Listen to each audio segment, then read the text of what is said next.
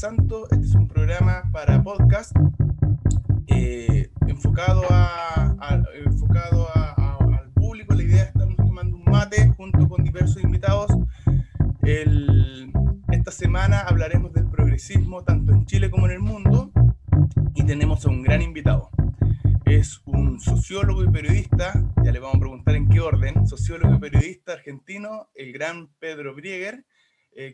Va a estar ahí una horita más o menos, un poquito menos, conversando con nosotros. Eh, Pedro, bienvenido, ¿cómo estás? Un gusto conversar contigo, Marcelo. Eh, Pedro, bueno, yo parto con una primera pregunta que para este programa es la más crucial. ¿Dulce o amargo?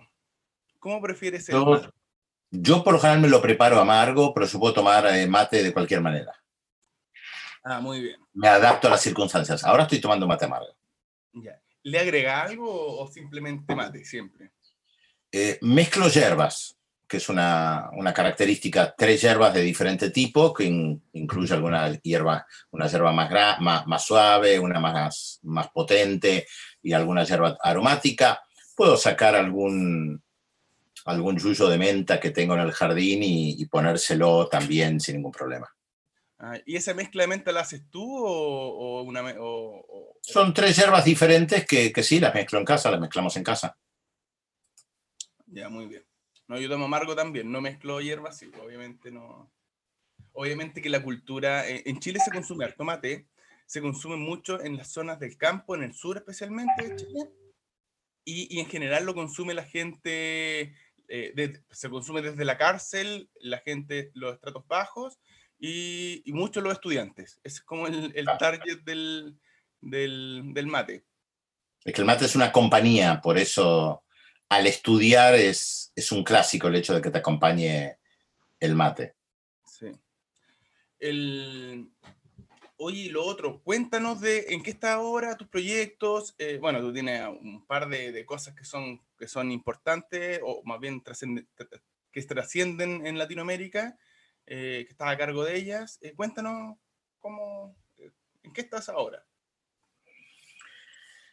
Sí, básicamente trabajando en radio y en televisión, como siempre, y tratando de difundir más el portal de noticias que dirijo Nodal, que tiene la, característica de, de, ser el primer portal dedicado exclusivamente a América Latina y el Caribe, aunque esto parezca increíble, porque no hay otros. Hay muchos portales que se dedican a muchos temas, hay portales nacionales, por supuesto, portales internacionales, pero la, especificidad de Nodal es justamente que se dedica solo a América Latina y el Caribe y, con información de, originada principalmente en los lugares. Eh, si hay elecciones en Bélice, tratamos de que la información venga de Belice, si hay información de Chile, tratamos de que la información venga de Chile, y si la información es de Valparaíso, tratamos de que sea con medios de Valparaíso, y si la información es de Chiloé, tratamos de que sea con información de Chiloé. Esta es una característica de Nodal,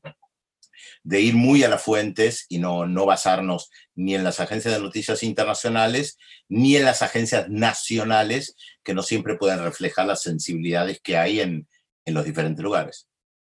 ¿Crees tú que, que, que eso e, e, e, esa idea de Nodal de trabajar de esa manera dice relación con esta democratización de, de, la información, en definitiva, como, como yo, por ejemplo, acá estoy haciendo un podcast desde mi casa, tú estás en tu casa probablemente, y, estamos saliendo a, la gente que probablemente el que quiera va a escuchar, el que no, no, eh, a diferencia de hace, no sé, 40 años, donde la única forma de informarse era a través de la caja, y, cómo, ¿Y cómo crees tú que hay un, un, efecto, un efecto democratizador? Sí, absolutamente. Nodal no hubiera podido nacer hace 15 años porque un proyecto en papel latinoamericano y caribeño hubiera sido imposible. La, la distribución de un diario en papel es muy difícil. De hecho, algunos proyectos internacionales que ha habido, como del diario El País de España, que se trasladó a América Latina tuvo que dejar de sacar el diario en papel porque no, no le daban los costos justamente para, para la, distribución del diario en papel. Nodal nació hace siete años eh, en formato absolutamente digital desde un primer momento, por lo tanto ni siquiera tuvimos el, el problema de, de, tener una redacción como tienen la mayoría de los medios de comunicación, y en ese sentido la, la pandemia no, no nos afectó tampoco, porque seguimos trabajando de la misma manera. Y, además porque podemos combinar las tecnologías, eh, podemos hacer un podcast, eh, una filmación, Facebook, Twitter, Instagram. Eh, esto antes era imposible. Y, además, como bien decías, nos pueden escuchar o mirar en cualquier lugar del planeta. entonces, hoy estas tecnologías permiten que alguien en la Argentina o en Chile, por ejemplo, pueda acceder a la información de México antes de que alguien en México se levante. Bueno, esto antes era imposible, obviamente. Y además, la otra característica es que los diarios en papel eh, son viejos. Por eso los diarios eh, también tuvieron que, incorporar sus portales de noticias en, de, manera digital, porque cuando yo leo el diario El Mercurio a las 8 de la mañana en, Chile, yo tengo que tomar en cuenta que ese diario cerró su edición el día anterior a eso de las 9 de la noche, que por lo tanto lo que se redactó, se redactó con suerte entre las 7 y 9 de la noche, y después de las 9 de la noche pasan muchas cosas en cualquier país. Y si en algún programa de televisión alguien hizo una declaración importante a las 10 de la noche, un anuncio, puede ser que el diario en papel ni siquiera lo refleje.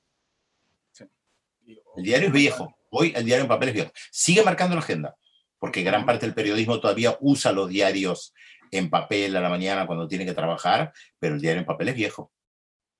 Sí, o me meto a Twitter y me entero que Biden ganó. Exactamente. es simple, y, pasó hace dos minutos. Exactamente. Y yo creo que Nodal igual tiene ese, ese, ese plus. Hay que el, el, el, plus de, yo creo que tú ahí estás trabajando, me imagino, full en, en la información eh, rápida, inmediata. De, de hecho, en un momento te vi, yo te sigo y publicaste así como estamos minuto a minuto con la elección de, Estados Unidos, que después la vamos a comentar como tema ya político. El, ¿Sabes que hay una, hay una, eh, hay un caso especial que ocurrió en Chile con respecto a los diarios, eh, y la verdad es que el bando 15, o sea, el, desde que Pinochet salió, hizo el golpe de Estado, emanaron un montón, una serie de bandos de, de instrucciones, y el bando 15 hablaba de los medios de comunicación, y lo que hizo Pinochet fue prohibir todos los diarios de publicación nacional, salvo, dijo, y está claro, el, Mercurio y la Tercera. Y la verdad es que al día de hoy, los únicos diarios, o sea, eh, los únicos diarios de papel, de papel no periódicos, a eso me refiero también, sino que diarios, eh, de, eh, son de publicación nacional que existen son los del Mercurio y los de la Tercera, que ahora se, tienen más ediciones, pero son son la misma empresa. Entonces, en definitiva, lo que ocurrió en la dictadura hace ya 40 años todavía se refleja en el periodismo en Chile, porque los únicos diarios de publicación nacional son los que Pinochet autorizó en su momento. sí, de, de, todas maneras, como te decía, el diario en papel, yo no digo que va a desaparecer, pero porque las columnas de análisis siguen siendo importantes y siguen marcando agenda, eh, pero hoy por hoy eh, yo no necesito eh, acceder al Mercurio para enterarme lo que, plaza, lo que pasa, por ejemplo, en Plaza, eh, la Dignidad, Plaza La Dignidad o Plaza Italia o Aquedano, como, como la quieran llamar. Eh, yo entro a galeriasima.cl y veo la plaza en directo sin ningún tipo, de comentario a las 24 horas. No necesito que me lo expliquen, lo veo con mis propios ojos. y esto es algo que antes obviamente era imposible. pero, no pero hay que tener mucho cuidado también con la inmediatez de la información porque después eh, también circula mucha información que, que, falsa. A esto también hay que prestarle mucha atención y, tener mucho cuidado con la información que se brinda. En Nodal somos extremadamente cuidadosos, no buscamos la primicia y tratamos de chequear eh, la información. De hecho, cada vez que hay un proceso electoral, siempre decimos que solo damos los datos oficiales, solo damos datos oficiales. No damos boca de urna, no damos encuestas, ni damos tendencias que puedan dar los diferentes eh, medios de comunicación. Ah, muy bien. Bueno, eso permite, eso permite también darle un poco de veracidad a la, información que sin duda siempre va, a tener su, dejo de, falta de, información, de, falta de objetividad. Siempre, me imagino que obviamente que son tus ojos, son mis ojos los que ven la información y a través de eso se entrega. con respecto al... Vámonos, vámonos o acerquémonos a la materia de Chile. Obviamente que desde la, desde la perspectiva eh, internacionalista, ¿cómo se vio desde, desde, en tu caso, ya sea yendo los Andes o desde el resto de Latinoamérica, la, la rebelión de Chile, la verdad es que, la verdad es que eh, Piñera hace un poquito antes, de semanas antes de la, del, 18 de octubre, había señalado que Chile era un oasis en Latinoamérica.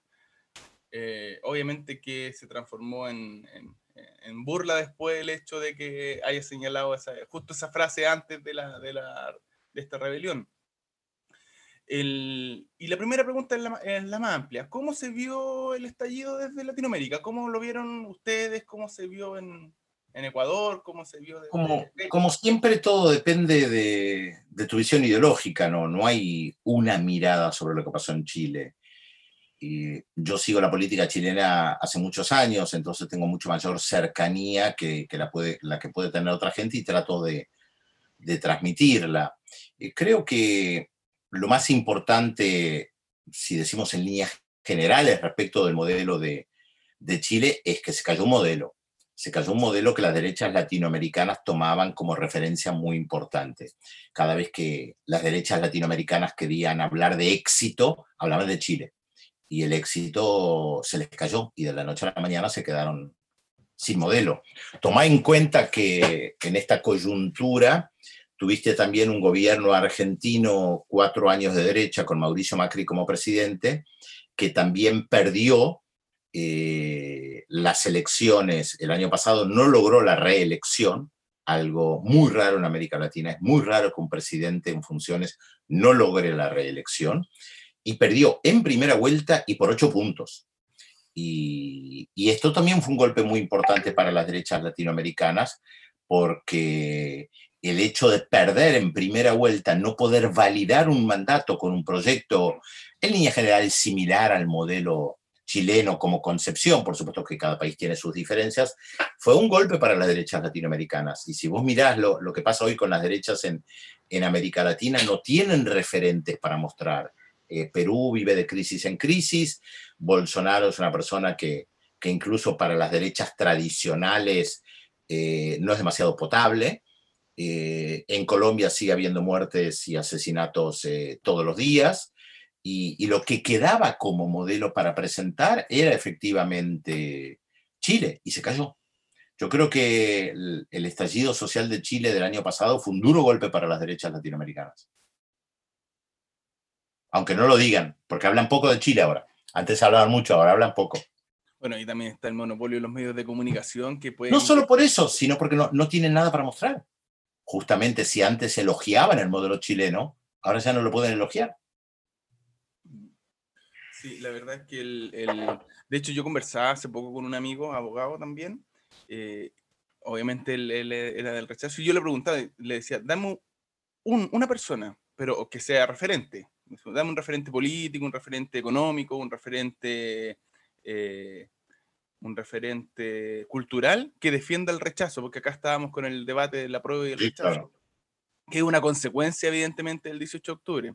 Y, la verdad es que no me respondió. O sea, porque, porque uno por el apruebo podría poner un montón de nombres, una lista de personas que quieren una nueva constitución, que en definitiva eso, y la gran mayoría de los constitucionalistas. Eh, pero, pero personas que rechazaban esa postura, eh, no había ninguno. Nadie se atrevía a plantear, a plantear. Obviamente que habían políticos que sí lo hacían, pero no eran políticos de renombre, no eran estadistas. No, yo no mencioné a ningún estadista que no quiera cambiar la constitución, por ejemplo, que diga que no, que estaba bien. Y ahí es donde se refleja también la falta de referente. De hecho, y, y, pasa en Latinoamérica, o sea, si te pones a pensar, la mayoría de los referentes políticos de derecha son más bien, casi podríamos tildarlo algunos de o, de, o, de, o por lo menos son o por, lo menos son de derechas duras, de derechas extremas. Es que la derecha, la derecha no tiene referentes en América Latina, es uno de los problemas. Eh, creo que muy pocos dirigentes de la derecha latinoamericana podrían generar lo que generó o lo que genera en estos días Evo Morales retornando a, a su país. Tal vez todavía Álvaro Uribe en Colombia, Bolsonaro para un sector social, pero está en el gobierno, por supuesto. Pero no creo que haya otro referente de la derecha suramericana seguro que no, eh, centroamericana tampoco lo veo y el Caribe tampoco. Eh, y, si, y, si, vos mirás a los referentes llamados progresistas en el más amplio sentido de la palabra, eh, tenés a, gente que todavía suma adhesiones muy importantes, Cristina Fernández, Pepe Mujica en, Uruguay, Lula da Silva en Brasil, Evo Morales en Bolivia, Rafael Correa en Ecuador, Nicolás Maduro en Venezuela. Entonces son, son elementos importantes para, para tomar en cuenta y, creo que el problema central, y esto lo digo siempre, es que las derechas latinoamericanas, no, salvo Bolsonaro, hoy, salvo Bolsonaro hoy, pero hay que ver qué pasa con él, no tienen épicas. No tienen épicas porque no, no ofrecen un modelo sociedad que, que pueda generar épica. Eh, hacer dinero a título personal es una épica individualista eh, que toma a las personas exitosas, pero la mayoría de las personas que, que buscan hacer dinero fracasa. Lo que pasa es que se muestran los exitosos. Se muestra un Bill Gates eh, o se muestra a, quien empezó en un garage y terminó haciendo millones de dólares. Lo que no muestran es que seguramente hubo otros mil que empezaron en un garage y fracasaron. Y terminan manejando un taxi, trabajando en un supermercado, gente frustrada. No, la, la épica de, de salvarse de manera individual haciendo dinero es una épica que incluso va que ni siquiera es épica, ¿no?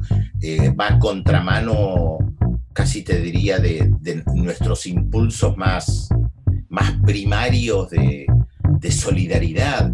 Eh, la gente que se dedica a la docencia en Chile, en la Argentina, en Brasil, en las escuelas primarias, secundarias, universitarias, no lo hace por dinero porque saben que no, no, no, se van a hacer ricos o ricas en la docencia, salvo casos particulares, pero son excepciones, obviamente. La gente que, se, que, estudia enfermería, ¿qué acaso lo hace para hacerse rico? La gente que estudia medicina, algunos pueden ser, la mayoría no. Eh, estoy tomando ejemplos de, de profesiones muy importantes que, son de elección. No hablo de la gente que cosecha tomates, que tal vez no tenga la posibilidad de elegir tiene que cosechar tomates porque tiene que trabajar de lo que sea. Pero la gente que estudia enfermería, eh, la gente que está en el, en el, rubro sanitario, que está poniendo el cuerpo hoy frente al, al coronavirus y lo sigue poniendo, no lo hace por dinero. Entonces, eh, que voy a dejar mi, mi, estudio de enfermería para, para poner una, una, cervecería y hacer dinero. Algunos casos excepcionales habrá, pero no, no hay épica solidaria. Y creo que ese es uno de los problemas más graves. Bueno, en Chile, tal vez justamente como modelo, lo que más se presentaba era el, el modelo individualista, el modelo de, de, de hacer dinero básicamente eh, frente a, a, lo comunitario que, que, existe por abajo y que creo que quedó muy, muy demostrado con, con, el estallido del 18 de octubre del año pasado. Sí, bueno, y con las ollas comunes, posterior en, en la, propio de la pandemia. El otro día alguien decía, no, ya no recuerdo dónde, es que las ollas comunes nunca desaparecieron. Claro. Vieron un tiempo, pero siempre han estado. Lo que pasa es que nosotros no las vemos. Exactamente. Porque, volvé, eh, algo que hablábamos fuera de, del aire, como se dice, los medios de comunicación, en su inmensa mayoría, especialmente los más grandes, no reflejan lo que sucede en los barrios, en, las comunas, este, en las poblaciones. Refleja básicamente los sentires de clases medias que consumen y que tienen un determinado nivel de consumo o a la ilusión a parecerse a esas clases medias, porque está claro que eh, todo el mundo escucha eh, los programas o ve los programas de televisión más, más importantes, pero, pero hay un discurso que va muy dirigido a, a los problemas de, de las clases medias, a las inquietudes de las clases medias y también muchas veces a las inquietudes de aquellos periodistas que comunican que suelen decir que hablan en nombre de la gente, cuando en realidad hablan en nombre de sus propias inquietudes. Verdad es que hay, de hecho hay, hay una foto que siempre son que, anda circulando, que es un meme que muestra, bueno, sé, pues Chile, y muestran eh, de costanera hacia arriba, y, muestran los países eh, progresistas o los países que hicieron revoluciones mucho antes, como Cuba, Venezuela, y muestran pobreza. Y, yo miro y miro la foto de ese país y veo la foto de Chile. Lo que pasa es que el Chile que no se muestra. O sea, muestran gente, muestran eh, un basurero grande con mucha basura, hay gente pasando por la basura, mal vestida. Y ese es algo que tú podrías encontrar en cualquier comuna de Chile que no sea las tres comunas del rechazo, que son las la enigmáticas. Entonces, o sea, tú, yo vivo acá en Providencia, soy en Providencia, y, tú caminas un poco y te encuentras con, gente en situación de calle, con homeless, con, con y harto, no es algo, no es, no, que sea poco, en, plena Providencia, así a cuadras de la Plaza Dignidad, eh, te encuentras casi poblaciones de personas que viven en situación de calle, una carpa al lado de la otra. Eh, entonces, entonces te muestran, eh, de hecho había un periodista español que, que decía, bueno, muchos niños mueren de hambre en Latinoamérica, ninguno es cubano. Y, dan un montón de ejemplos en ese sentido. Y sí, pues efectivamente estos países han logrado, y no solo Cuba, sino que varios países que han tratado de seguir una senda más o menos como ella. Y, y, efectivamente, a lo mejor el desarrollo tecnológico no avanza tan rápido porque eh, cuando hay, hay, un dicho militar que dice que las compañías avanzan al paso del más lento. Y efectivamente, pues si avanzamos al paso del más lento, eh, no abandonamos a nadie por un lado, pero obviamente que se avanza a lo mejor un poco más lento.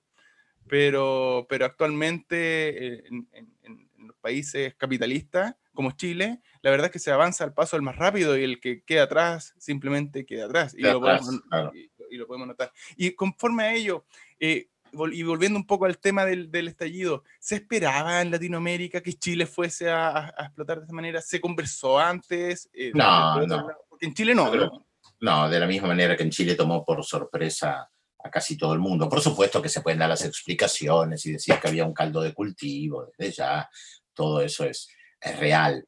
Pero, pero los estallidos sociales muchas veces tienen el, el factor sorpresa que sorprende a, a propios ajenos, como, como se suele decir. Eh, de hecho, la, actitud del gobierno en un primer momento fue la actitud que, suele tener cualquier gobierno. Eh, unas niñas que, saltan, que entran en el metro, que no quieren pagar y que se lo toma casi como una, una revuelta, eh, más que una revuelta, como una, una, forma de tal vez de rebelarse contra sus padres y hacer un acto eh, infantil, adolescente, de decir vamos y, saltamos los molinetes y no pagamos el, metro. Y, lo que no pudieron comprender es que ahí había algo más profundo. Eh, tal vez en un primer momento estaban sorprendidos y efectivamente pensaron que era una protesta más, como tantas otras sorpresas, protestas que hay en Chile o en cualquier país. Eh, eso es lo que a veces la, la, magia de, las protestas tiene, que, una protesta puede, puede ser apenas una chispa y, después esa chispa se convierte en una hoguera y nadie sabe exactamente por qué. Y, y, la explicación después se dio, no son 30 pesos, son 30 años, pero en un primer momento eran los 30 pesos. Ahora, ¿qué pasaba en la cabeza de, esas niñas principalmente, porque eran principalmente niñas, eh, que, que, saltaban los molinetes, o sea, había algo mucho más profundo ahí.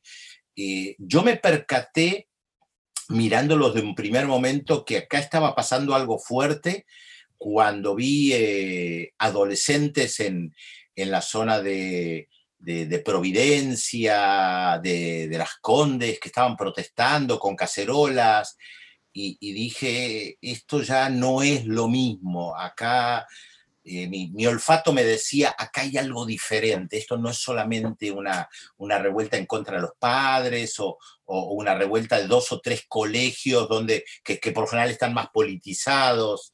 Y, eso para mí fue un toque de atención. Eh, recuerdo que lo, lo veía en, en directo y, y, estaba impactado porque no eran cinco o diez jovencitas eh, con sus cacerolas en, Providencia o, Las Condes eh, o alguna otra zona de, la parte más rica de la ciudad, eran muchas. Y, por supuesto, después veíamos lo que pasaba en los otros lugares también. Eh, y me parece que el, el gobierno de, Sebastián Piñera no, no, evaluó bien lo que estaba pasando. Eh, bueno, muchos gobiernos no evalúan bien lo que es una protesta, se equivocan, eh, son seres humanos también, este, y a veces su lectura de la realidad, como la esposa de Sebastián Piñera, eh, obviamente los hace reaccionar acorde a, a su lectura de la realidad, pensar que la protesta es mínima, pensar que la protesta va a pasar, que la protesta no tiene mucha, mucha profundidad, que con un poco de represión eh, se logra eh, acallar las voces. Bueno, a veces funciona, la mayoría de las veces funciona. Ahora hay momentos que no. Sí, o sea, hay que reconocer el problema de, de las llamadas María Antonietas. La verdad es que creo yo que hemos sido injustos históricamente con María Antonieta. De hecho, hay antecedentes que incluso dicen que ella nunca dijo lo de las tortas.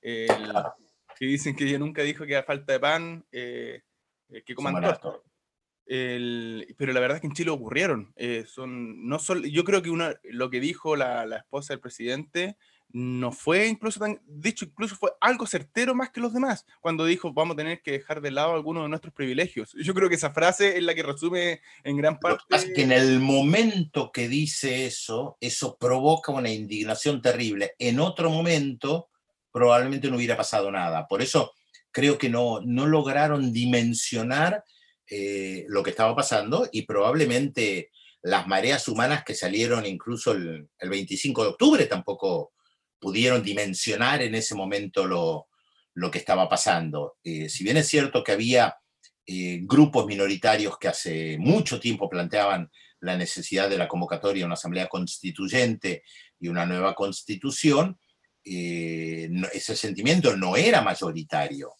y, casi como que de la noche a la mañana esa marea humana eh, quiso cada vez más. Es cuando las grandes masas se movilizan y, no, siempre hay un, un, destino muy claro. Yo, yo recuerdo el 19 o 20 de diciembre del año 2001 en, en la Argentina, que en ese momento eh, el presidente Fernando de la Rúa declara el, el estado de sitio y, la reacción de, miles y miles de personas fue salir a protestar en contra del estado de sitio y, eso desembocó en, una protesta tan fuerte donde se pidió la renuncia al ministro de Economía, que era Domingo Cavallo, porque se juntaban las cosas y el 20 de diciembre eh, de la Rúa renunció y, nadie que salió a, las calles eh, pensaba en, en, ese momento que, que lo que estaba pasando iba a terminar con, con un presidente yéndose en helicóptero. Y por eso digo que a veces la, dinámica de los acontecimientos es muy difícil de evaluar para, para un gobierno. Le pasó a Evo Morales el, año pasado cuando lo derrocaron, que menospreció en un primer momento la protesta que había en determinados sectores de la población por, por aquel referéndum que el plebiscito que le había convocado, que había perdido, que después de manera legal modificó eh, la Constitución para poder presentarse a un nuevo mandato y minimizó las protestas que había en, algunas regiones de, Bolivia. Tal vez pensó que era otra protesta más como tantas otras que habían sucedido. Él estaba gobernando hace casi 14 años, por lo tanto se sentía muy, muy poderoso y, obviamente le costó evaluar la, situación. Eh, de la misma manera que a veces hay gobiernos que convocan un plebiscito seguros de que lo ganan y lo pierden le pasó a Juan Manuel Santos en Colombia, cuando estaba llevando adelante el proceso de paz con la FARC, él para tener más, un, apoyo más sólido en la población, decidió convocar un plebiscito. No estaba obligado. Él decide convocarlo para reafirmar su poder político, convencido de que iba a ganar el, el plebiscito. Y yo recuerdo que antes del plebiscito, mirando las regiones de, de Colombia, la violencia, el rol de Álvaro Uribe eh, en contra del plebiscito, la fuerza que tenía Álvaro Uribe, empecé a dudar de que lo pudiera ganar, de que esto no sería tan sencillo, y lo perdió. Y podemos dar eh, innumerables eh, ejemplos donde se equivocan otros que creen perderlo y terminan ganándolo sin querer, como Boris Johnson en, Inglaterra, que al final hizo el plebiscito del Brexit pensando que lo iba a perder y al, final terminó saliéndose de la Unión Europea. Bueno, eso es otro ejemplo del gobierno en su momento que convoca a un plebiscito pensando que lo van a ganar y lo pierde.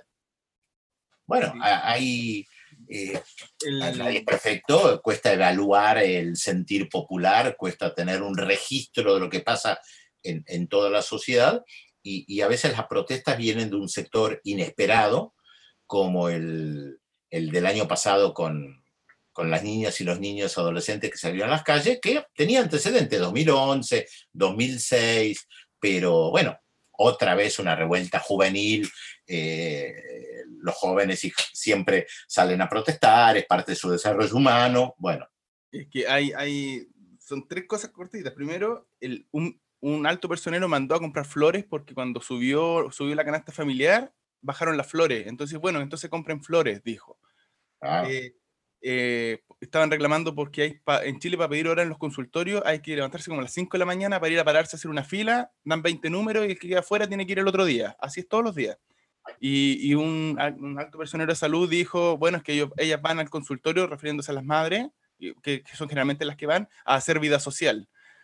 Eh, y por último, que tiene que ver con lo que tú decías, que fue el presidente del metro, cuando partió esto con, con las niñas eh, saltando los torniquetes, dijo la frase que quedó para siempre, esto no prendió cabros. Y, de hecho, hasta, se publicaron letreros cuando habían dos millones de personas marchando en Plaza Dignidad, con letreros con esto no prendió. Y quedó como frase... Claro, sí, sí, es, es no poder evaluar. Eh, bueno, ¿Tú crees que hay otro país de Latinoamérica? Porque Ecuador, recordemos que un poquito antes que Chile hizo una gran manifestación que también generó harto, harto efectos. ¿Crees que hay otro país en, en, Latinoamérica que pueda estar en algún momento, no, no, no vamos a decir nada acá, pero que podría en algún momento llegar a algún tipo de manifestación como la de Chile o algún tipo de revuelta? Imposible de saber justamente la sorpresa, yo te podría decir, en Colombia hay una situación bastante caliente, especialmente porque continúan los asesinatos, en Perú hay una inestabilidad institucional muy fuerte, eh, pero... No se sabe. No se sabe, no se puede, no se puede predecir. Uno, uno, uno puede eh, olfatear a veces y percibir momentos, eh, pero que, que, a veces son muy obvios. y, y uno, uno, puede marcar tendencias, visiones de lo que puede estar pasando, pero como dijimos en el caso de, Chile, las protestas venían sucediendo y por supuesto que se puede hilvanar las protestas, el, desencanto, el tema mapuche, eh, la, situación económica, las privatizaciones. Venía habiendo protestas. Eh, este, eh, el estallido no, no, no sale de la nada. Ahí es cuando en un análisis retrospectivo podés hilvanar los diferentes momentos y decir, ah, bueno, pero pasaba esto, esto, esto y esto, y había habido una cantidad de protestas impresionantes que fueron minando el poder de, político del presidente que, que, no pudo percibirlo, porque protestas hay siempre. En prácticamente todos los países protestas hay siempre de diferentes sectores sociales. Eh, lo que yo digo que es la magia a veces eh, es que chispas hay por todos lados Ahora, ¿cuándo una chispa te enciende la paradera? A veces es imposible de saber. Mm.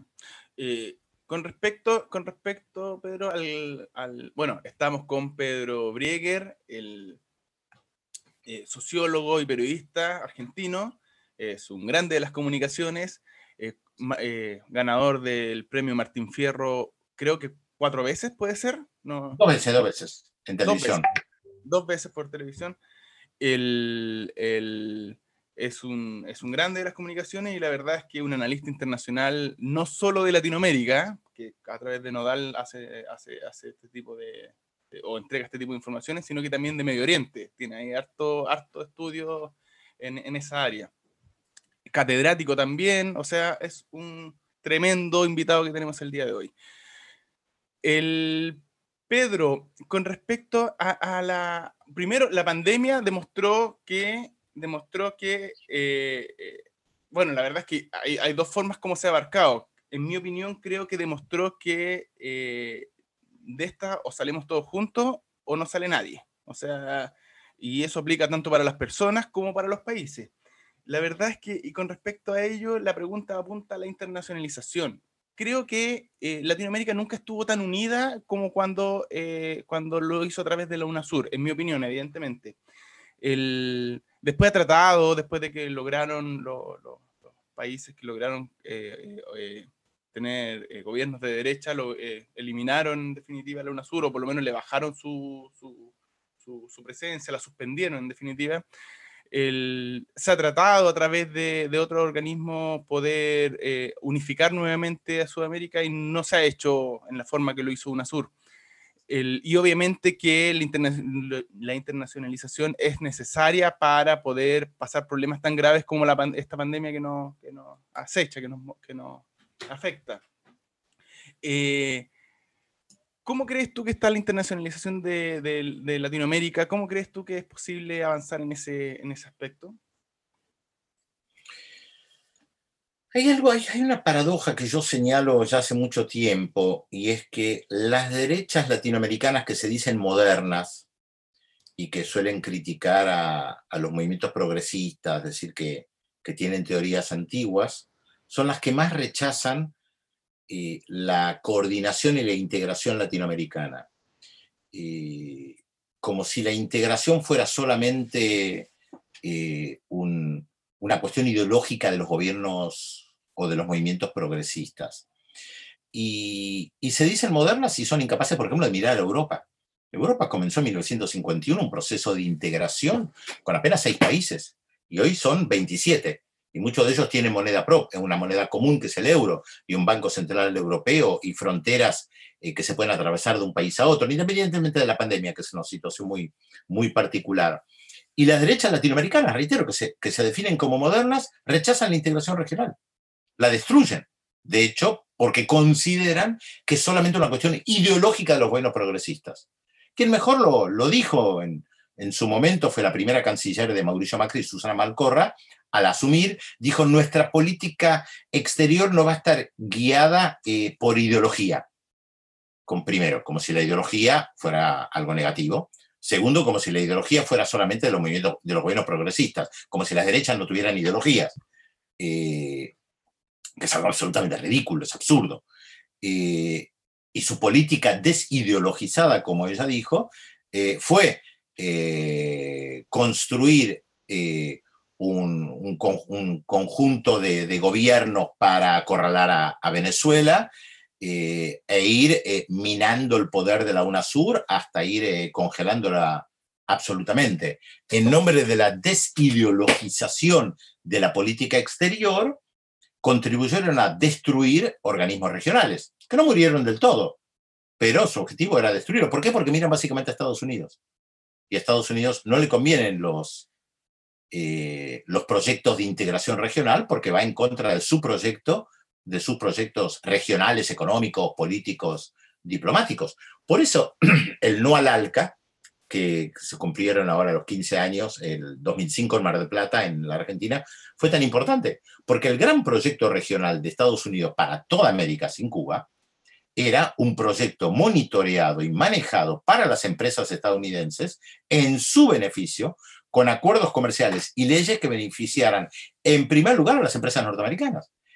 Y cuando se le dijo que no al ALCA, eh, Estados Unidos se quedó sin un proyecto eh, regional. Y ahí comienza un proyecto de integración regional con los diferentes gobiernos, sí impulsado por la corriente progresista en la región, verdad, pero que las derechas latinoamericanas buscaron destruir en vez de continuar teniendo la hegemonía política en un determinado momento teniendo la mayoría, la mayoría cambió cuando tenemos a Mauricio Macri, a Bolsonaro, a Sebastián Piñera, a Lenín Moreno en, en Bolivia, en vez de tomar las riendas de la UNASUR y darle otra orientación o profundizar las cosas positivas que podía tener la integración regional, se dedicaron a destruirla. las derechas que, reitero, se dicen modernas. La integración de bloques se da en todo el mundo en el sudeste asiático se lo busca, en América Central se lo busca, en el Caribe se lo busca, Estados Unidos tiene un acuerdo, básicamente comercial, pero un acuerdo eh, comercial con Canadá y con, con México, que, busca integración eh, de alguna manera. Y las derechas latinoamericanas son, son derechas eh, que viven en el pasado, aunque con un discurso muy moderno, respecto del marketing político que les permite muchas veces ganar elecciones. pero sus referentes ideológicos eh, siguen siendo referentes antiguos. Eh, no solamente Milton Friedman, yendo más atrás de la escuela de Chicago, Hayek o, tantos otros. Y creo que esto se vio durante la pandemia. las derechas latinoamericanas dicen frente a la pandemia lo mismo que podían haber hecho hace 5 o 10 años, que hay que achicar el gasto del Estado, que hay que reducir el déficit fiscal. Dicen el mismo discurso al consenso de Washington de hace 30 años o de hace 50 o de hace 60 con sus teorías económicas.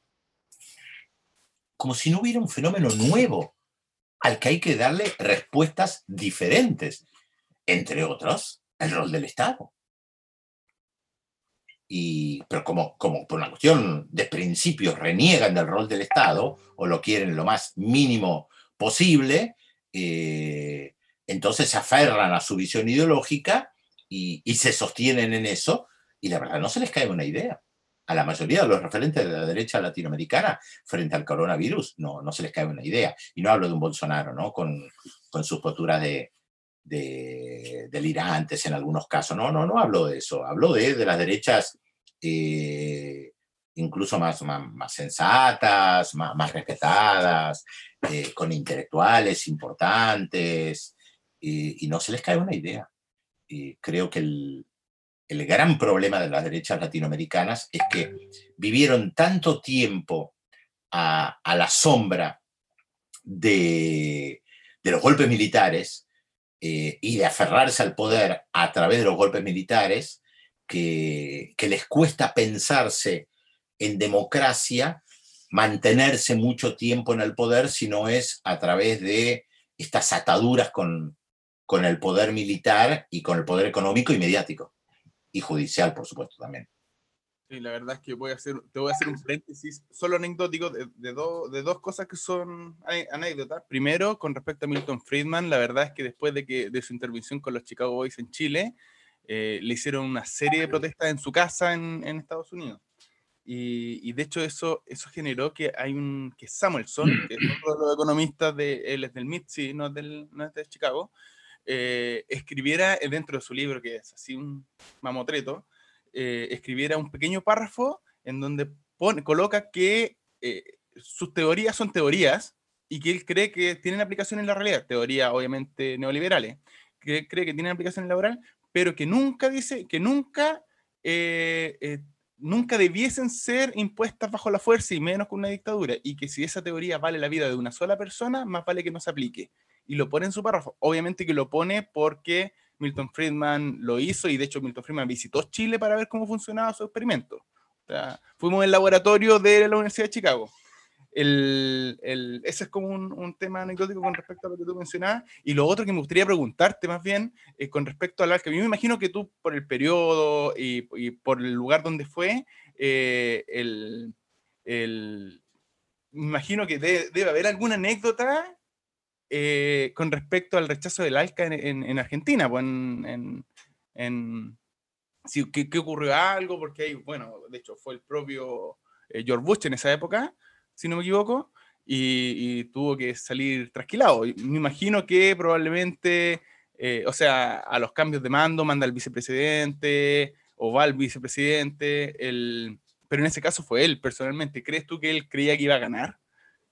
¿O, que iba a lograr el...? el, Yo, estoy, convencido que, que Bush fue a, a la cumbre de las Américas en el 2005 a Mar del Plata, convencido de que el proyecto del ALCA sabía, salía. Eh, yo creo que no hubiera, no hubiera ido si sabía que eso fracasaba, hubiera mandado a alguien menor, vicepresidente, canciller o algún secretario de tercera línea. Era un proyecto muy importante para Estados Unidos y tener la presencia de la, de la primera potencia a través del presidente era una forma de presionar muy fuerte, muy difícil decirle que no al presidente de los Estados Unidos. Y los cuatro países del Mercosur, Argentina, Uruguay, eh, Brasil y Paraguay, más Venezuela, le dijeron que no al ALCA. Eh, tal vez como anécdota y que, es importante para, tomar en cuenta, es que las reuniones eh, no se transmitieron por televisión, yo trabajaba en la televisión pública en ese momento y ni siquiera nosotros teníamos acceso al audio, por lo tanto no podíamos saber qué se estaba discutiendo en, en ese momento. Y es más, cuando termina la, la cumbre y fracasa el proyecto de Estados Unidos, la mayoría de los presidentes se va sin hablar. Eh, Lula, bueno, se retira antes rápido porque después eh, tenía que ir en Bush a, Brasil y, no sabíamos lo que había pasado. Eh, hay una conferencia de prensa de Vicente Fox, el presidente de México, no dice prácticamente nada, Uribe no dice prácticamente nada y se van y no dan explicaciones. Hasta que a la noche aparece en un pequeño hotel Hugo Chávez, una conferencia de prensa donde no éramos muchos los periodistas que estábamos aguardando, además porque tuvimos que esperar más de dos horas hasta que él llegara, pero él llega y cuenta todo. Y cuenta con la actuación de Alejandro Toledo y de Néstor Kirchner y cómo había estado cada uno en, esa reunión. Y, y ahí nos enteramos lo que había pasado. Ahora, esto refleja varias cosas. En primer lugar, la importancia que tiene saber qué pasa en esas reuniones y que puedan ser eh, transmitidas y que se pueda escuchar lo que se discute. Eh, ¿Por qué discuten a puertas cerradas? Esa es una de las preguntas. No, estamos hablando de, un hecho de, guerra y de cuestiones secretas. Bueno, el ALCA sí era secreto, porque los documentos del ALCA no eran accesibles al público. Eh, de hecho, yo recuerdo que en Argentina había una coordinadora de no al ALCA, que ya existía eh, antes del año 2000 incluso, y, era muy difícil acceder a los documentos. Claro, otras épocas, ¿no? No es que se podía sacar una foto del documento eh, con un teléfono, ni el documento está en una computadora y enviar inmediatamente a, a, a, través de las redes sociales a diferentes lugares. Los documentos estaban en papel y acceder a una copia del documento fue muy, muy difícil. Y recuerdo que era un documento de como 500 páginas, muy difícil de leer, eh, pero donde claramente se mostraba que era el gran proyecto de, de Estados Unidos. Eh, por algo mantuvieron la, la, reunión sin que, sin que tuviera acceso ni siquiera el, periodismo para poder escuchar, ni se podía estar adentro. Eso fue algo que a mí me impactó mucho esta vez una de las cosas que más, más recuerdo. Y la otra que también fue muy, muy impactante, de un gobierno, el argentino, que le cede un espacio público como el estadio de fútbol a un presidente de otro país, Hugo Chávez, para que organice un acto en contra del presidente de los Estados Unidos que está presente. Esto es algo que no se da todos los días, que yo no encontré antecedentes en, en la historia, porque Bush estaba ahí. Y va el gobierno argentino, el anfitrión, que no pone la cara, no da la cara, porque no aparece oficialmente en el acto. En el acto están los movimientos sociales, pero además de, de Evo Morales, que era un dirigente social en ese momento de, Bolivia, pero está el presidente de Venezuela, con su famosa frase Alca al carajo, el acto era en contra del, del Alca. Eh, eso fue muy fuerte, muy fuerte. Y realmente me costó encontrar, no, no encontré antecedentes de, de un país que le ceda al presidente de otro país un espacio tan importante. Algo, no es similar, pero algo pude encontrar cuando en Berlín Occidental, mientras existía el muro, el gobierno alemán le permite a Kennedy visitar el muro y como hablarle al otro lado del muro, hablando en contra del muro. Acá era un acto, un acto masivo en contra de la primera potencia mundial. Eso fue muy, muy fuerte. Bueno, justamente en Nodal publicamos un, informe especial sobre, sobre el no al ALCA con, con, varios artículos, incluso una entrevista que le hice a, al expresidente de Paraguay, Nicanor Duarte Fruto, que, que es uno de los cinco presidentes que, que le dijo que no al ALCA. Sí con respecto a lo que mencionaba, en Chile igual ocurrió algo parecido, tampoco es, igual que recuerdo cuando fue la visita de Fidel Castro en el gobierno de Allende. Igual ocurrió que llegó un momento en que se tornó incómodo incluso para los propios, porque Fidel venía, ponte tú, una semana y se quedó como un mes. Y recorrió Chile, visitó a los sí, hizo todo un... Y hubo una serie de actos, ciudad por ciudad, que, obviamente me imagino que para el gobierno era difícil de controlar porque tampoco el presidente de Chile podía estar haciendo ese, ese tour. El, entonces generó que... Pero no estaba el presidente de la primera potencia mundial presente. No. Y ahí, está ahí hay una gran diferencia. Permite que otro presidente haga actos en el país, que también fue muy poco, es, es algo muy poco habitual, pero, pero no en contra de la primera potencia mundial teniendo el presidente allí presente. y refiriéndose a, algo que le interesa personalmente, que sería el ALCA, que le interesa a la primera, potencia. Claro, es que la, la, contracumbre o el no al ALCA fue fundamental también para ejercer presión sobre los presidentes que se oponían al ALCA. Sí, y en ese sentido sí, pues porque tiene la fuerza de, ir en contra de la primera potencia mundial. Más encima, que, y esta es mi opinión, que la que es probablemente la, el imperio o, la, o la, la, potencia bélica o la potencia más belicosa de la historia de la humanidad. Yo creo que, no sé, si recordamos... Puede ser por, por, por, su capacidad, por su capacidad, sí. Eh, por, lo menos por su capacidad destructiva. Sí. El, el, con respecto, bueno, Estados Unidos también, ya que estamos en el tema de Estados Unidos, eh, la verdad, y de Bush también, pero Bush padre, Bush padre fue uno de los presidentes que no logró ser reelecto. Otro de ellos es, eh, Donald Trump. Eh, ¿qué, opinas tú o cómo crees tú que afecta a Latinoamérica, evidentemente, esta elección de, de, Estado, o sea, esta elección de Estados Unidos? Obviamente que probablemente eh, Bernie Sanders hubiese sido un mucho mejor candidato para, para, para, las aspiraciones del progresismo, evidentemente, pero, pero en vista de la elección de, Biden con, con Trump. Bueno, a ver, primero habría que decir que Biden no fue electo todavía. Ah, ya. Son las proyecciones de los medios de comunicación que lo dan eh, ganador, pero todavía no, no, fue electo ni, ni asumió y aparentemente eh, Trump quiere dar batalla porque dice que él ganó. Por lo tanto, yo creo que hay que mantener la, cautela eh, porque no sabemos qué va a pasar. Ya, buen, buen inicio.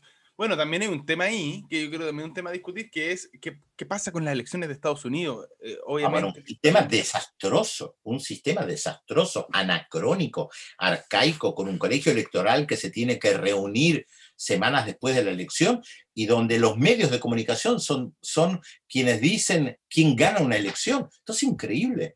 No tienen un ente centralizado. El, el martes a la noche del 3 de noviembre no se sabía el resultado. En, Chile, en, la noche de una elección presidencial, a las 2, 3, 4 horas, ya hay una tendencia donde se puede decir, bueno, la tendencia es irreversible, va a haber segunda vuelta, bueno, hay que ver si eh, Bachelet llega al 50% y Evelyn Matei eh, decide renunciar a una segunda vuelta, como pasó una vez en, Chile, si mal no recuerdo, eh, pero, pero al final se define por unos pocos votos y se va a una segunda vuelta. Ahora, en, la Argentina, eh, también en la noche de las elecciones, a las 2, 3 horas ya habían los resultados oficiales. Y en Estados Unidos, una semana después, todavía hay estados que están en disputa. Y los datos que te dan los, diferentes, los medios de comunicación difieren entre ellos. Entonces yo ni siquiera sé cuál tomar. Sí, a veces uno piensa, si eso hubiese pasado en países como Venezuela, Bolivia, probablemente Estados Unidos ya estaría inyectando democracia. Bueno, en Bolivia pasó el año pasado en las elecciones del 20 de octubre del año pasado en Bolivia, 27 de octubre del año pasado en, en Bolivia, eh, en la noche de las elecciones eh, había una ventaja importante para el movimiento socialismo de Evo Morales, que buscaba su reelección. Eh, hay algunos problemas con, con el conteo provisorio, al día siguiente se actualiza, comienzan a entrar los datos, la oposición denunció fraude, la OEA a través de su secretario general Luis Almagro llevó adelante una muy fuerte presión para querer repetir las, las elecciones, denunciaron fraude y terminó con un golpe de Estado. Ahora, hay un efecto en Bolivia que Estados Unidos no lo puede acusar o, no lo tiene, y es evidente que no lo tiene, que es la vida rural. En Bolivia lo que pasó fue las dificultades que habían para traer las urnas desde las zonas rurales, que tienen mucho más que Estados Unidos. Estados Unidos no puede decir eso. Estados Unidos lo que eh, un sistema... No lo puede decir, y además porque en principio, estamos hablando de la primera potencia mundial también desde el punto de vista tecnológico. Eh, pero que no, lo es. El, conteo en Nevada se atrasó, hay conteos que todavía no terminaron. Eh, esto también es increíble, una semana después todavía hay, hay estados donde no, no, hay datos. Yo creo que, bueno, también la elección por correo también tal vez un error. Eh, el voto adelantado yo creo que no, porque ese es más fácil de poder controlar, porque igual hay una fecha de cierre, pero, pero la elección por correo que puede permitir semanas posterior, creo que es una, hay estados donde hasta permite dos semanas que llegue el correo después. O sea, es, no, es que cada estado tiene su propia ley, eh, no, no tienen algo centralizado, eh, es realmente un desastre ese sistema electoral, es absolutamente anacrónico, poco eficiente eh, y además, y como dije, son los medios de comunicación que, te brindan los datos según la interpretación que hacen los medios de comunicación de cada uno de los estados, según su interpretación. Mm. Sí, y ahí donde, y ahí donde la democracia empieza a perder bueno, y lo otro, el, otro, la diferencia que hay entre un Estado y otro, que no necesariamente refleja la cantidad de población. Debiese reflejar así la... la, Encima eso, que un, un, presidente puede ganar por el colegio electoral con 3 millones de votos menos, que como pasó con Trump y Hillary Clinton, y ahora Biden tiene más de 4 millones de votos de, de diferencia y tal vez no sea electo presidente. Al Gore también le pasó cuando, cuando... Por eso lo que dije... Ah, bueno, perdón, y en el año 2000 Al Gore. Al Gore y Hillary Clinton son los dos casos en los que el Partido Demócrata tuvo más votos que el Partido Republicano, pero por el sistema electoral que tienen y el colegio electoral, ganó el partido que tenía menos votos. Increíble, increíble. lo otro es fortalecer los dos partidos. Aquí me voy a meter en un tema complejo. Que, fortalecer, fortalecer solamente a dos partidos, o sea, y obviamente eso genera que tenga que elegir entre, en este caso, por ejemplo, entre Biden y Trump, eh, señalando que, que, la verdad es que los dos candidatos son malos. O sea, no... Bueno, había 11 candidaturas presidenciales, pero si no tenés dinero y los medios de comunicación no te dan cobertura, la gente ni se entera. De, hecho, ni siquiera dinero. De hecho, puede, podría pasar que, de hecho, un candidato, no recuerdo el nombre, la verdad, eh, que eh, aportó mucho dinero a su campaña y aún así no, no pudo. O sea, más encima hay que tener el apoyo de los medios. Bueno, hubo un multimillonario, como era Ross, creo que se llamaba, eh, que fue candidato de hace varios años y logró un porcentaje de votos importantes, pero por el sistema electoral que, tenía no, no, logró absolutamente nada. Bueno, Chile hace unos años eliminó el, el, binominalismo como mecanismo y ahora efectivamente hay más posibilidades de poder abarcar una serie, sin perjuicio de que todavía la tendencia es al, al, al bipartidismo. Por ejemplo, en las elecciones de alcalde que vienen ahora, que vienen en abril, el, la derecha siempre va con un solo candidato. Siempre lo ha hecho así. Logran unificar sus criterios. Obviamente que yo lo planteo porque para ellos eh, sus intereses son más importantes que sus principios. Entonces sus diferencias de principios no son tan importantes como sus intereses de poder obtener el poder. El, por lo cual es más fácil llegar a acuerdo. En la izquierda es mucho más difícil porque eh, creo yo que los principios van por sobre los intereses. Entonces les preocupa más defender su trinchera de principios que poder llegar a acuerdo. Y eso viene, o sea, lo vimos en la guerra civil cuando los anarquistas se pusieron a pelear contra los comunistas en España en el 36, por mientras estaban perdiendo contra los franquistas. O sea, un tema, es un tema que la izquierda siempre le ha penado. El, y, y, pasa que en Chile con un 34% puede salir electo un alcalde eh, aunque, entre lo, eh, aunque los contrarios saquen un, entre los dos. Pero eh, la, derecha a veces también se divide, ¿no? no pensemos que es solamente un tema de progresismo, los personalismos existen en todos lados y el caso de Bolivia es un caso bien concreto. Ah, bueno, sí. Richard se consigue el 55% de los votos, entre otras cosas, porque la oposición va dividida. Ah, sí, pues eso igual. Entre otras cosas. El... Con respecto al futuro, Pedro.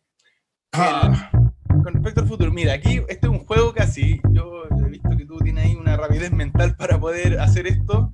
Eh, la idea es que yo te planteo algunos países y tú me dicen 20 segundos, 30 segundos, no sé el tiempo que tú estimes, en qué están y cómo vienen. Eso es como el, el, planteo. Por ejemplo, partamos con Colombia.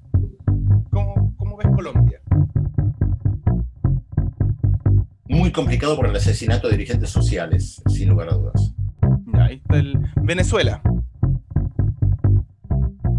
Y hay que esperar a las elecciones parlamentarias de diciembre y ver cuántos partidos opositores se presentan. Ah, muy bien. Brasil.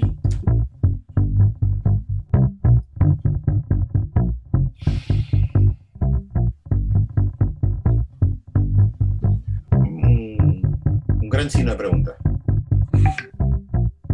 Bolsonaro no se sabe nada. No, no hay forma de poder interpretar el... Y Ecuador. ver las elecciones municipales de la semana que viene a ver qué pasa. Y Bolivia. Bueno, Luis Arce retornó al poder, yo creo que tiene dimensión histórica lo que estamos viviendo ahora en, en Bolivia con el retorno de Evo Morales, con el retorno del movimiento socialismo al poder. Es la segunda vez en la historia latinoamericana que yo sepa que un presidente, que un movimiento político de puesto vuelve, a ver, digámoslo de otra manera. Eh, en la historia latinoamericana, por lo general, los movimientos políticos eh, que eran derrocados eh, no volvían al poder. El peronismo tardó en el siglo pasado 18 años en volver al poder, entre el 55 y 1973. Hugo Chávez retornó después de 48 horas cuando fue derrocado en el año 2002 y Evo Morales en menos de un año logra retornar al poder a través de su movimiento y él mismo a, a su país. yo creo que esto va a quedar marcado en la historia. ¿Crees tú, y para detenernos en Bolivia, de hecho por eso er, era el último Bolivia, ¿crees tú que, que, le faltó, eh, como crítica, no sé, que le faltó un poco de confianza de Evo Morales en quienes estaban a su lado, en sus propios compañeros, en el sentido de tratar de él siempre ser electo ya a 14 años y no, y no darse cuenta que era el movimiento en definitiva el que, el que estaba, el que lideraba? es muy fácil decirlo de afuera, pero el movimiento también quería que fuera Evo Morales. No es mm. fácil de resolver eso. Muy bien. Eh, Pedro, estamos casi terminando. Nos queda una pregunta que es la pregunta de la pregunta que de jaque, la pregunta que nos deja en jaque. Eh, creo que lo, hemos conversado eh, un poco antes este, esta materia y, y, tiene que ver con Bolivia, sí, pero tiene que ver con toda Latinoamérica. con el Plan Cóndor en los años 70 creo que podríamos contar todos, es tomar el mapa de Sudamérica y ver en qué países se hicieron golpes de Estado. Argentina, Chile, Uruguay, eh, Brasil. Brasil, en todos, casi todo el, cono sur se hicieron golpes de Estado. ¿Por qué ahora no? ¿Por qué? O hasta ahora no sabemos, eh, Bolivia... porque cambió el contexto regional, porque hay países como el argentino que ya tiene más de 35 años de democracia ininterrumpida, que es nuevo en el mundo, por eso apelan tanto a los poderes judiciales, por eso incluso las derechas dicen que tienen que respetar la institucionalidad, eh, y esto representa un problema. Eh, incluso en Bolivia, donde se derroca Evo Morales, dicen respetar la institucionalidad y asume Janine Áñez como presidenta de facto, pero en principio ellos dicen respetando la institucionalidad. Lo tienen que decir. Tienen que decir que respetan la institucionalidad y tienen que convocar elecciones. No porque quisieran, en ese sentido, añoran los golpes de Estado del siglo pasado, donde no se convocaba elecciones. El modelo Pinochet hoy no lo pueden implementar. Pero, pero la pregunta es, ¿por qué no? ¿Por qué porque no? Cambió, porque, cambió, porque se vivió otro momento histórico, porque esto que decía que hay 35 años de, democracia ininterrumpida en América Latina, porque hay movimientos populares en toda la región, eh, porque los militares no tienen el mismo poder que tenían en el siglo pasado, eh, porque hoy no se puede, porque el tema de derechos humanos es un tema que ha cobrado una relevancia fundamental en la región, que no existía 50 años atrás, eh, porque los movimientos de derechos humanos son muy, muy potentes, porque el mundo mira de otra manera, hoy por hoy no lo pueden hacer. Tenemos celulares para poder grabar cada una de las vulneraciones. Además. Eh, muchas gracias, Pedro Brieger. Solamente queda una recomendación para el verano. Vamos a pasar lo más probable un verano encerrados, la mayoría, eh, cuidándonos, cuidando a nuestros familiares, especialmente a los mayores, a los enfermos. y para eso vamos a necesitar apoyo. Y en ese apoyo eh, te quería preguntar a ti si nos recomiendas algo, un podcast, un, libro, una película, algo que ver. La idea es que tú y yo recomendemos algo a los que nos están escuchando ahora. ¿Qué es lo último que leíste? ¿Qué te parece interesante? Algo para recomendar en particular.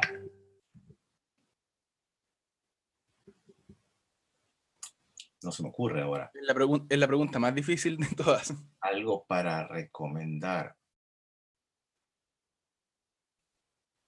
Y tal vez ya que hablamos tanto de Estados Unidos, eh, podríamos pensar en, en algunos de los tantos libros que salieron sobre Donald Trump, el Leandro Morgenfeld, un, argentino que, trabaja mucho en Estados Unidos, eh, ha publicado un, libro que se llama Bienvenido Donald Trump, que tiene más que ver con, la historia de, Trump. Y creo que eso es una, buena recomendación. Muchas gracias, Pedro. Bueno, yo también les voy a recomendar algo. Es una, es una serie. Eh, una serie, es, si no me equivoco, argentina, argentina-española, creo y la verdad es que la verdad es que es una serie que se llama Vientos de agua. Habla de habla de bueno, una doble historia, la historia de 1934, una persona que se vino a vivir eh, de, por la crisis, bueno, en realidad fue un tema político, pero se vino a vivir desde España, desde Asturias, a Buenos Aires, Argentina. Obviamente que se quedó, partió en la boca, como en, esas típicas eh, casas que conocemos de la boca, que ahora son todos centros culturales, pero en su época eran lo que en Chile se llaman cité, no sé cómo se llaman allá. Conventillos. Conventillos, también se llaman conventillos en Chile. Y la historia de su hijo, cuando por la crisis en Argentina se tuvo que ir a vivir, y el corralito y todo ello, se tuvo que ir a vivir a España. Entonces muestran la, muestran la, la vida del, del, del emigrante eh, desde, las desde, las dos eh, las dos temporadas de la vida del, del padre y del hijo, al revés. Eh, excelente. Primero es buena porque, desde mi perspectiva, la, el derecho a emigrar es un derecho humano. O sea, el, el, que existan limitantes para entrar a un país está bien, pero que los limitantes tienen que ser objetivos, producto de, un, de, un, de una materia clara, que no, que, no, que no sea resorte de quién está ahí, si ve si, si, si, si, puede entrar o no al país. La migración tiene que ser un derecho humano. El, porque todo lo es, está estipulado por Naciones Unidas. Sí. Y, y, y, lo otro, para que no sea arbitrario. Y lo otro es porque, es porque efectivamente genera ahí un tema, bueno, tú eres hijo de inmigrante, lo supe, yo también soy nieto de inmigrante, el, el, y la verdad es que todos somos migrantes de alguna forma, en alguna generación hemos sido o vamos a ser migrantes, entonces, y esto lo refleja acá, cómo es la vida de quien tuvo que venir en un barco como mi abuelo en, en, los años 20, 30, y tuvo que sufrir lo que significa partir, con, partir incluso sin familia. Es verdad. Bueno, y en definitiva esta serie yo la recomiendo porque... Sí, es muy buena. Porque es muy buena, de verdad, y es emotiva, todo ello. Pedro, un gusto haber estado contigo. Lo mismo digo. Espero que nos juntemos en alguna otra ocasión eh, y, y muchas gracias a quienes nos están escuchando. Un abrazo grande. Un abrazo. Chao, chao. Thank you.